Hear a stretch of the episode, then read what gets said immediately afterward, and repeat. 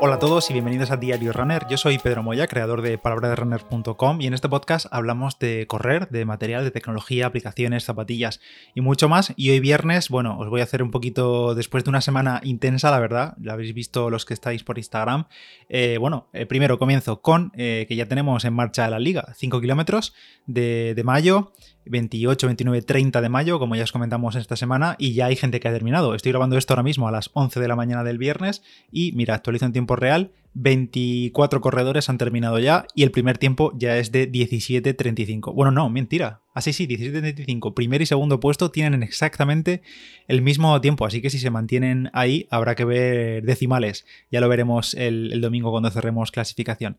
Pero bueno, tenemos 24 de momento, pero yo espero para este fin de semana, la verdad, que os animéis muchísimos. Yo me la juego y digo que van a haber más de 600 participantes, récord absoluto, distancia corta, un gran sorteo de fines que tenemos, de ese banco de musculación. Así que yo espero muchísima participación, espero que, os animéis y ya sabéis que tenéis toda la información en las notas del episodio y si no también pasaros por el grupo de, Telegram. Más cosas de esta semana antes de llegar al tema principal de hoy, nuevo vídeo en YouTube. Eh, os comenté hace unos días que había estado probando las Compex Aire, las botas de presoterapia en casa, pues ya tenéis en YouTube un vídeo que más que centrarme en temas de características, me, me cansaba un poco repetirlo otra vez igual que en el artículo, pero en formato vídeo, pues directamente vídeo 100% práctico donde me veis ponérmelas, cómo se ponen, la facilidad, que al final creo que tardo un minuto o 50 segundos en ponérmelas, funcionamientos, modos y demás. Lo tenéis en el canal de, YouTube de Palabra de Runner, lo buscáis ahí y si no también en la nota del episodio. Y también ayer llegué de viaje, que el viaje ahora os lo cuento, y tenía ya en casa esperándome las una de las que dicen que son las Vaporfly chinas. No os cuento mucho de momento porque todavía no las he usado, simplemente las he sacado de la caja. Placa de carbono, 217 gramos en talla, mi talla, en 10 USA y tienen muy buena pinta. Ya os hablaré, no son baratas, ya os lo adelanto, cuestan 150 euros, creo, pero bueno, ya os comentaré. Y en maratones chinas ya he visto que muchos de los corredores principales de allí están llevando marcas de allí, porque al final hay que reconocer que vienen las marcas chinas en cuanto a zapatillas muy, muy fuertes. Digo zapatillas de rendimiento, ¿eh? no zapatillas baratas. Em, y hay mucha marca que está haciendo muy buen trabajo y bueno, tengo esas para probar. Os voy a hacer tanto vídeo en YouTube como eh, aquí en el podcast, así que y en el artículo en la web, por supuesto para que las veáis y valoréis, porque bueno, se comparan con zapatillas de 250, 270, 300 euros. Veremos cómo se comportan. Y ya os cuento sobre la experiencia de esta semana que he estado por Girona, bueno, en un pueblecito, bueno, más que en un pueblecito, alejado totalmente de, la sociedad, casi en medio de la nada, en un hotel que había un evento de Sunto. Esta semana se ha anunciado el nuevo Sunto 9 Peak, eh, que, del que tenéis ya artículo en Palabra de Runner, que se, presentó, si no recuerdo mal, el martes.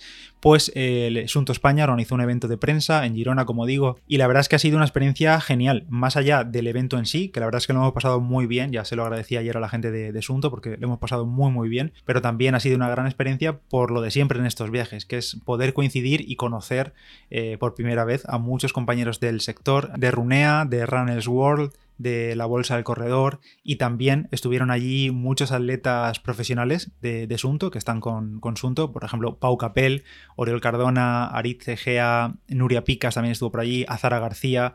Y ya la guinda hubiese sido que hubiese aparecido Kilian en algún momento, pero no, no. Pero bueno, así la verdad es que ya digo, una experiencia muy buena coincidir con, con todo el mundo. Y fui compartiendo por Instagram durante miércoles y jueves que fue el evento, cómo fue un poco lo que estuvimos haciendo, que por cierto, también la presentación digamos de de, la gala, no fue una gala, simplemente una charla de presentación del producto. La hizo también Javi Sancho, que ya sabéis que está haciendo últimamente esos vídeos tan graciosos haciendo trail running y, muy bien con él. Llegamos allí miércoles por la tarde y bueno, primero presentación de producto, como digo, del nuevo Sunto 9 Peak. Y bueno, os hago un adelanto aquí rápidamente de las novedades, pero lo tengo para probar en las próximas semanas, así que profundizaré más en sus mejoras y también en sus carencias, que también tiene algunas. Hay dos modelos. Eh, bueno, Sunto 9 Peak es básicamente un Sunto 9 Baro, que es el tope de gama de Sunto, pero en un cuerpo mucho más compacto, más ligero, el de titanio, que es el que estoy usando ahora mismo, 52 gramos, eh, creo que es el mismo peso que el Sunto 7 Titanium, que os hablé hace unas semanas, y la principal novedad, como digo, es que es un Sunto 9 Baro, pero en un cuerpo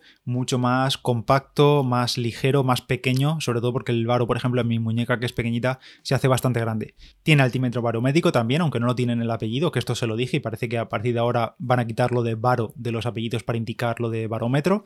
Em, así que el Sunto 9 Peak es básicamente el Sunto 9 Baro, pero en pequeño. También tiene, eso sí, nuevo sensor de pulso óptico. También tiene un nuevo chip GPS de, Sony, la última generación.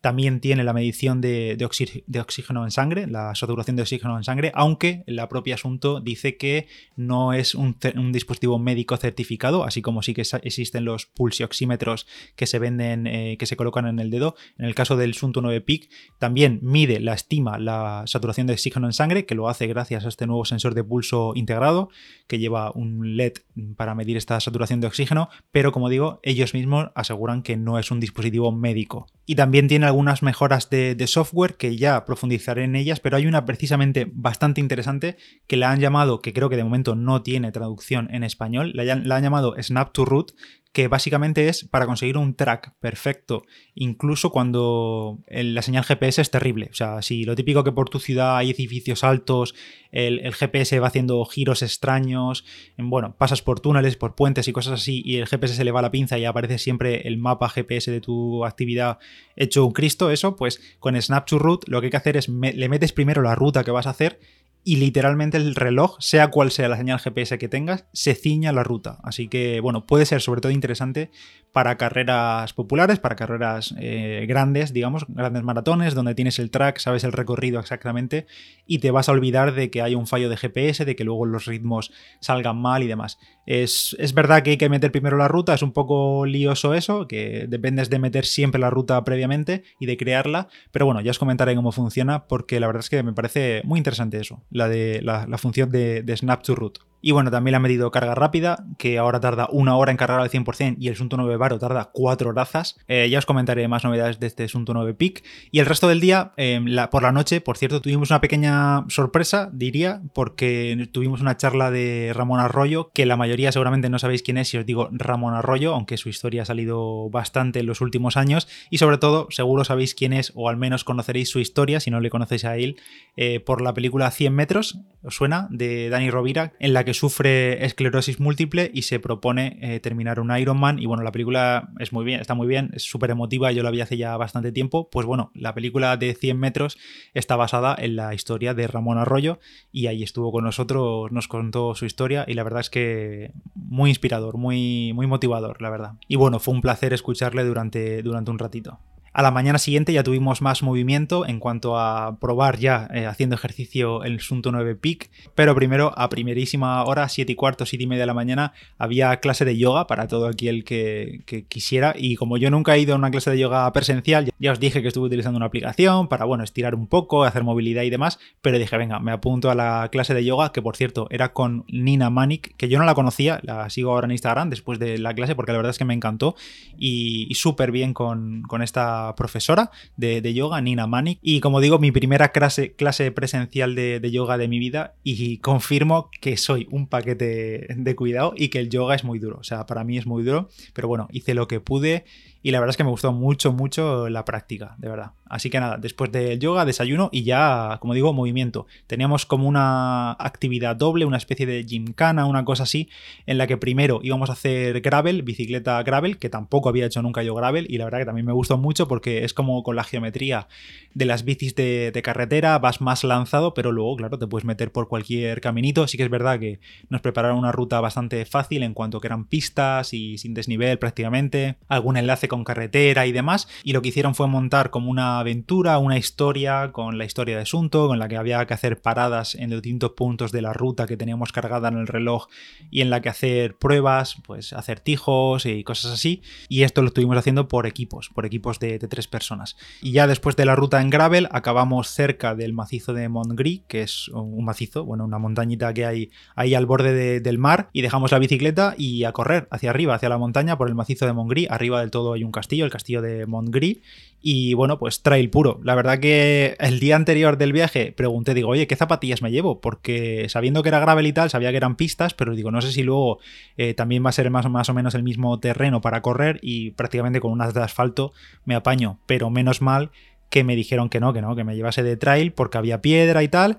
Y joder, eh, terreno técnico, mucha piedra suelta. Yo bajando iba con muchísimo cuidado y, duro, duro. Creo que fueron como nada, al final solo fueron 6-7 kilómetros, una cosa así, pero entre que hacía calor, que era terreno técnico y que era tirando para arriba, que digamos que no es precisamente mi fuerte, hasta la subida del, al castillo, pues bueno, eh, pasamos ahí una horita y algo y lo pasamos muy bien. Eh, de nuevo, mucho calor y ya otra vez bajar, coger la bici de gravel y de vuelta al punto de inicio. Y por cierto, tras todas estas pruebas, se iban tomando tiempo, se iban sumando puntos a los equipos y ganamos. Ganó mi equipo, el equipo verde. Eh, nos dieron de regalo unas eh, sidras, porque hay esa zona de allí es, hay mucho de cultivo de, manzanas y se hace sidra natural y demás. Pero, por desgracia, la tuve que regalar. Se la regalé a Lola de Runners World porque no podía facturar dos litros de, sidra en, el avión, no lo podía meter en el avión. Así que nada, me quedo con las ganas de haber probado esa sidra natural de la zona, pero al menos me quedo con el recuerdo de haber podido ganar. Y nada más, ha sido un placer, como he dicho al inicio, pasar estos días por allí, una gran experiencia, probando producto, conociendo a la gente de Sunto, a técnicos, testers que han participado directamente en el desarrollo de, este nuevo reloj, que ya os contaré más de él. Y, nada, ya de vuelta a casa. Hoy viernes yo no saldré a hacer la liga, pero creo que será mañana, espero. Mañana sábado, tempranito, espero con el fresco salir a hacer mis 5 kilómetros. Que tengáis todos mucha fuerza en, este 5K, que batáis vuestras marcas y si no, si lo vais a tomar con calma, pues nada, con calma a terminar, a participar y a participar en ese sorteo que tenemos en marcha entre todos los participantes con el Banco de Musculación Olímpico. Nada, nos escuchamos la próxima semana. Yo soy Pedro Moya, palabra de runner en Instagram y que tengáis buen fin de semana. Chao.